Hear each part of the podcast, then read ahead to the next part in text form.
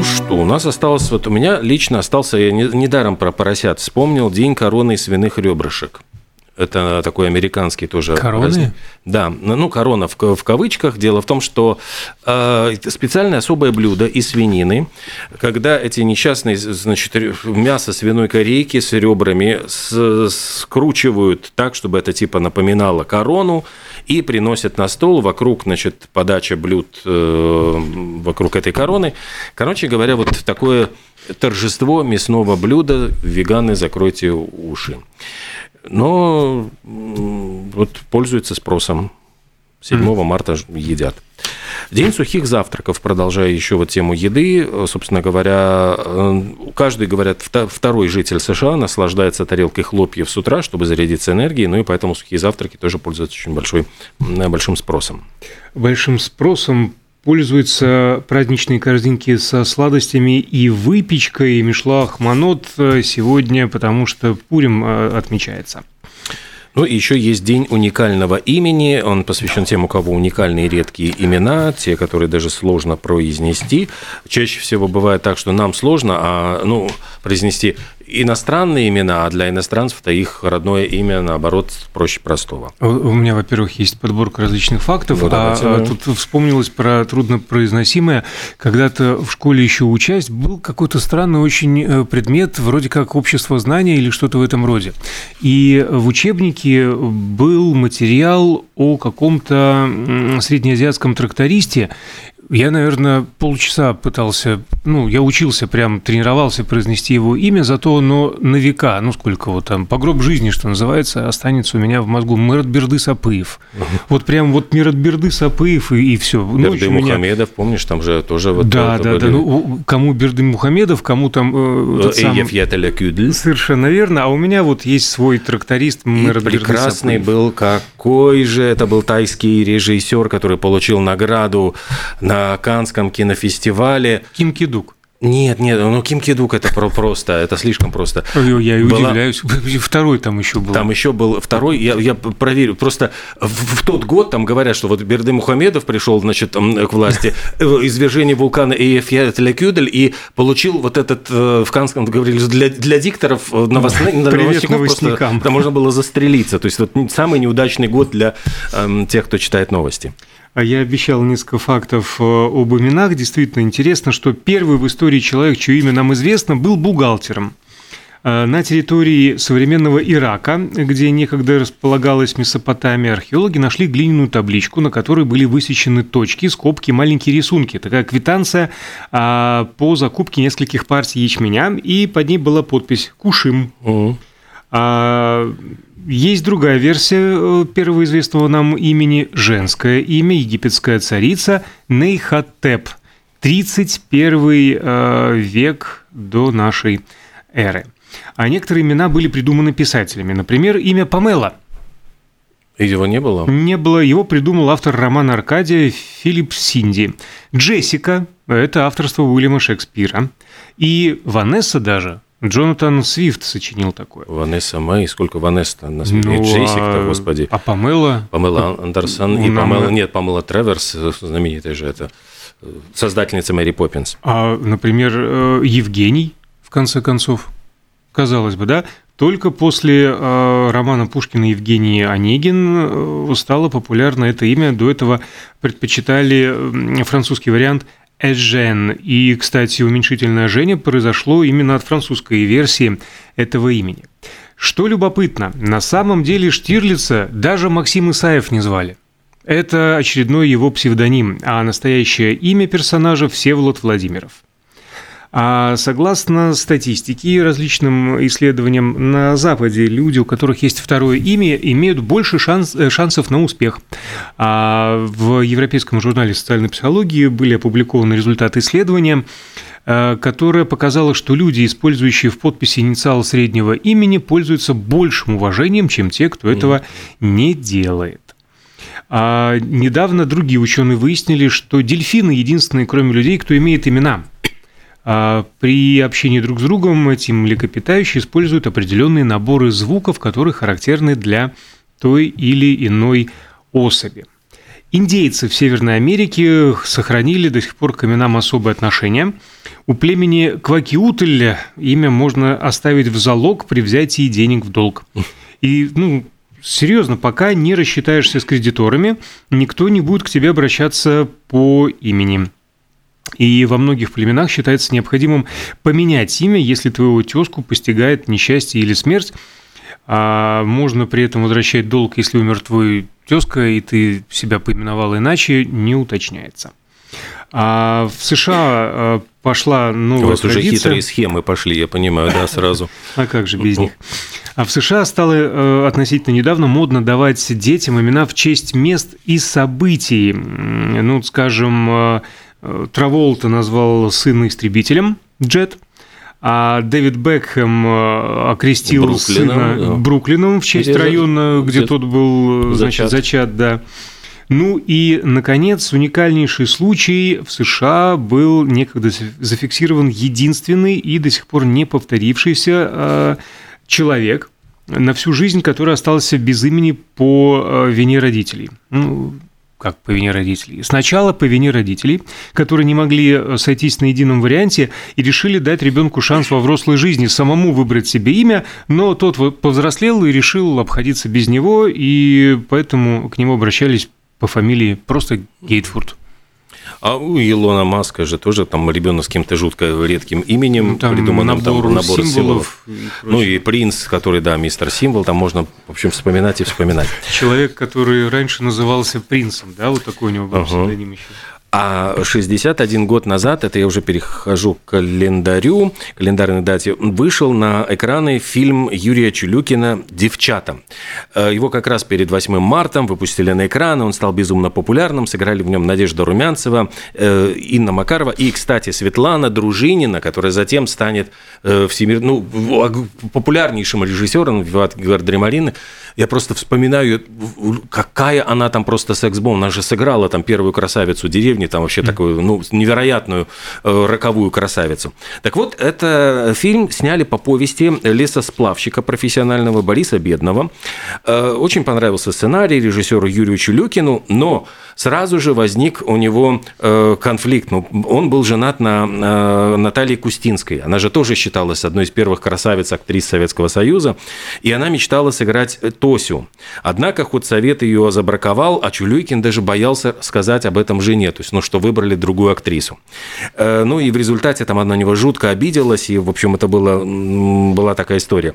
Светлана Дружинина, кстати, она мечтала снять продолжение «Девчаты». В 90-е годы носилась с этой идеей но вот тоже так вот не сложилось. Выбрали, значит, Надежду Румянцеву, который был 31 год, а она должна mm-hmm. была играть 18-летнюю девочку. Но она настолько поразила своей неопытностью, такой вот, ну, как бы, такой вот трогательностью, э, что ее просто, ну, вот, э, утвердили на эту роль. Без проб на главную мужскую роль Николая Рыбникова взяли. Он уже был известен «Весна на Заречной улице», он там был знаменит, э, знаменитый актер. Придет и вот пришел, и поэтому он пришел уже на съемочную площадку, вот как такая состоявшаяся звезда, ко всем относился свысока. Особенно он как бы свысока относился вот, ну, к своей партнерше Тосик, Надежде Румянцев, потому что она вообще была никто. Ее, ну, она, э, это одна из ее первых ролей, совершенно вот начинающая актриса. И то это жутко взбесило. То есть она начала с ним конфликтовать, у них, вот говорят, сцены конфликтов были реальные, то есть они просто от них летели искры. Я с такими не танцую. Да. И главное, что она его все время, ну, Надежда Румянцева потом вспоминала, что когда он пришел на съемочную площадку, первые дни он играл в полноги. Ну, то есть, вот я звезда, вот, и потом вдруг до него дошло, что она его реально переигрывает. И он mm-hmm. начал умолять режиссера переснять сцены, потому что, ну, ему стало уже обидно, что э, она тянет одеяло на себя, и он выглядит уже не такой звездой. А э, ему говорила Румянцева открыто. Фильм называется «Девчата», вот, типа, э, ваше, ваше место, да, знай да. свое место снимали очень любопытно, ну там же это все происходило действие зимой, там в Сибири, вот поехали реально снимать на Северный Урал 40-градусный мороз, там отказывала просто аппаратура, операторы отогревали ее, значит, полушубками.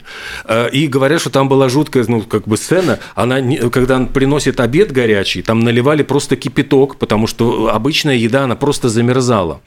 И э, рассказывает, что, значит, на съемках, да, ну, принесли алюминиевые ложки, и вот, значит, якобы он там вошел в роль Николай Рыбников и облизал ложку, и она моментально примерзла у него к губе губе.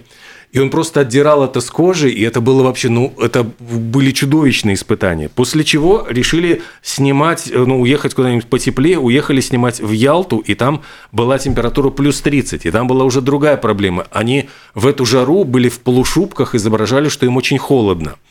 А, ну, то есть вот какие-то странные такие перепады. Из минус 40 в плюс 30, то есть эти актерские, конечно, испытания, это было тоже, ну вот через что они прошли, а, вот, им буквально вытирали под со лба, то есть там вот старались как-то это все, эм, а когда снимали, когда заходят в помещение с мороза, там операторы специальный дым пускали, mm-hmm. значит, для того, чтобы изобразить, как будто бы это, мор... это морозный пар, то есть это, в общем, очень было смешно, ну как смешно, смешно нам, а вот для них это, конечно, было очень такое большое испытание. И картина получила огромный успех. Ее показывали в, в, Каннах, в Каннах э, по всему миру. И Румянцевым называли Чаплином в, юбкой, в юбке и советской Джульеттой Мазиной. Так что вот принесла эта картина ей мировую славу. А другой забавный случай произошел в этот день, в 1969 году, когда вышел первый альбом а, британской группы Genesis. Угу. А вообще они назывались From Genesis to Revelation, от бытия до откровения.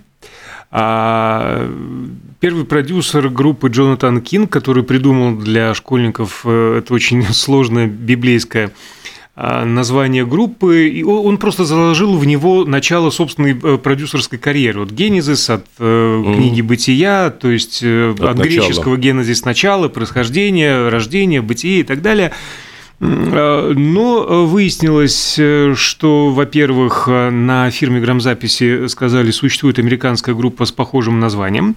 В качестве компромиссного варианта э, было сокращено название группы до одного слова, то есть «Генезис», но этот альбом был провальным. За год было продано всего 649 экземпляров, потому что публика подумала, что это какой-то христианский рок. Даже там вообще можно ее поставили в христиан, ну, в э, библейскую какую-то Да, там, да, да, в музыкальных пол, магазинах, в магазинах и, и поставили пластинку в раздел религиозной музыки. А... И потом уже Фил Коллинз понял, да, что к чему. Ну и сделал из этого попсу, больше такую же поп-рок. В 2007 году брат уже скончавшегося певца NXS Майкла Хатчинса, Ред Хатчинс, э, заявил, что собирается продать вещи своего, значит, покойного братца через интернет и откровенно сказал, мне нужны деньги, чтобы обустроить дом со своей новой девушкой. И, в общем, ничего все, что... Да, ничего святого выставил на аукцион тексты песен, футболочки, факс, который отправил, значит, его его брат э, тогдашней своей подруги Кайли Минок. В общем, все, чего, до чего смог дотянуться, то все у... и продал. Но зато вот нажился. А, женщины все к их ногам бросается. А два э, исторических факта связаны календарем, пожалуй.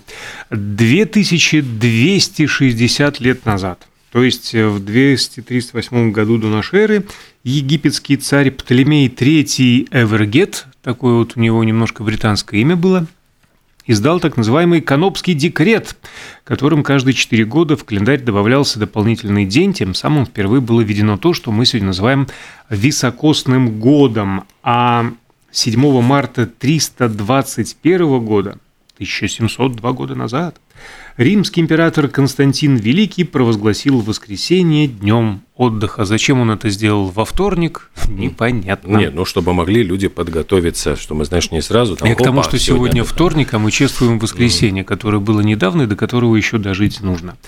А, ну, разумеется, традиция была и до этого, до христианской, в общем-то, но соблюдалась не так строго, как после его эдикта, потому что он повелел закрывать рынки, государственные учреждения прекращать всякую деятельность. А, правда, Шаббат, короче, объявил. Только, только, воскрес, только воскресенье, да. А все потому, что, ну, кроме того, что он был же воцерковлен и все такое ну, прочее, правда, говорили, накануне ему не совсем там. сон приснился. А, крест на солнце и надпись, которая обещала победу с этим знаком. Да. Сон оказался вещим, и Константин одержал победу, запретил физический труд и посвятил воскресенье Господу. Но говорили, что там был арианцем. В общем, он больше там, как бы там до сих пор спорят все эти э, деятели. А у меня более, может быть, современная дата, 1966 год. Э, в этот день Тина Тернер записала свой вокал в песне Фила Спектора «River Deep, Mountain High». Эта песня очень, ну, такой очень известный такой рок-номер, заняла третье место в Великобритании, и на этот момент просто отношения Тины Тернер с Айком Тернером был, были очень скверными. И я так понимаю, что уже начался там чуть ли не бракоразводный процесс, она собиралась вот от него уйти, и в результате стороны достигли любопытного консенсуса. Э, решили составить контракт, что хорошо, сингл River Deep Mountain High будет записан как Айк и Тина Тернер. Однако Айку Тернеру заплатили 20 тысяч долларов, чтобы он вообще в студию не приходил. Он тебе говорят деньги, но сюда больше не приходи. И Тина Тернер поставила условие, что я э, хочу без него записать свой вокал, а э, чтобы он здесь вообще не появлялся. Ну и в результате говорят, что э, принимали участие в записи этого трека такие музыканты, как Леон Рассел, который на клавишных, э, потом с Элтоном Джоном записывался, со многими другими знаменитостями, ну и ряд других музыкантов. А говоря, кстати, про Элтона Джона, все 1976 году э, Элтон Джон был увековечен в восковой фигуре в музее Мадам Тюсо в Лондоне. И это был второй случай, когда рок-звезд после Битлз, вот когда рок-звезду э, удостоили такой чести попасть в этот музей восковых фигур. Сегодня мы отмечаем 90 лет э, со дня изобретения в Атлантик-Сити. Это произошло Чарльзом Дарроу игры «Монополия». У вас есть рассказ, я подозреваю? Нет, у меня нет рассказа. О, я небольшой игрок. Я тоже. В том числе в монополию. Но можно упомянуть, и наверняка у тебя будет рассказ. В 75-м вышел фильм Тарковского «Зеркало». Ты знаешь, просто тут я боюсь, у нас очень мало времени. Ну, хорошо, ну, про зеркало я могу быстренько рассказать. Дело в том, что э, Андрей Тарковский э, ну, очень долго пробивал эту заявку. И, на самом деле он начал ее, э, как заявку подал сразу после Андрея Рублева, но долго тянули, и он уже успел снять «Солярис» к тому времени, когда ему разрешили наконец-то снимать э, «Зеркало», потому что не было сценария готового. У него были просто какие-то видения, картины, какие-то вот свои воспоминания, которые он хотел э, реализовать. И там полно всевозможных каких-то отсылок, знаков, сцены с э, копированием картины «Охотники на снегу» Питера Брейгеля э, старшего. Э, там, конечно, снимал вот он требования Тарковского были, и у него была вот идея, что мать ведет детей через поле, значит, гречихи, и специально по его указанию это поле засеяли с таким расчетом, чтобы к моменту съемок стебли достигли нужной высоты. Э, специально было, э, значит, арендовано два вертолета, которые должны были создавать вот это э, специально, ну, колыхание поля. То есть, ну, вот, ведь говорили, что когда требовалось Тарковскому вот облачко определенной формы, останавливалась съемка, и ждем, ждем, пока не появится облачко, вот то, которое мне понравится. И, конечно, вот говорили, что когда Тарковский оказался уже в Европе, на Западе, эти вот методы съемок, ну вот попробуй объясни продюсеру, что у нас вот сегодня съемочный день остановлен, потому что мы ждем облака определенной формы. То есть там просто, ну, убьют, разорвут на части. И когда сняли, ну, вот эту картину, она э, показали э, в Госкино, там глава Госкино был Филипп Ермаш, э, он сказал, у нас, конечно, свобода творчества, но не до такой же степени. Э, как ни странно, вот несмотря на такой, ну, как бы нелестный отклик, картину не запретили, э, правок в фильм не вносили, но показывали его в ограниченном количестве кинотеатров. То есть он прошел в ну, ограниченным прокатом, хотя, конечно, собирал, вот, собирал полный зал именно вот фанаты Тарковского шли на эту картину целенаправленно. Да, мы фанаты Тарковского э, и э, новостей на радио Болтком, поэтому на них а, прерываемся, после чего в начале 10 уже вернемся а, с гостей. Нам в студию придет исполнительный директор социального проекта «Он Вита» Анда Витала. Поговорим о проблемах э, онкологии в Латвии.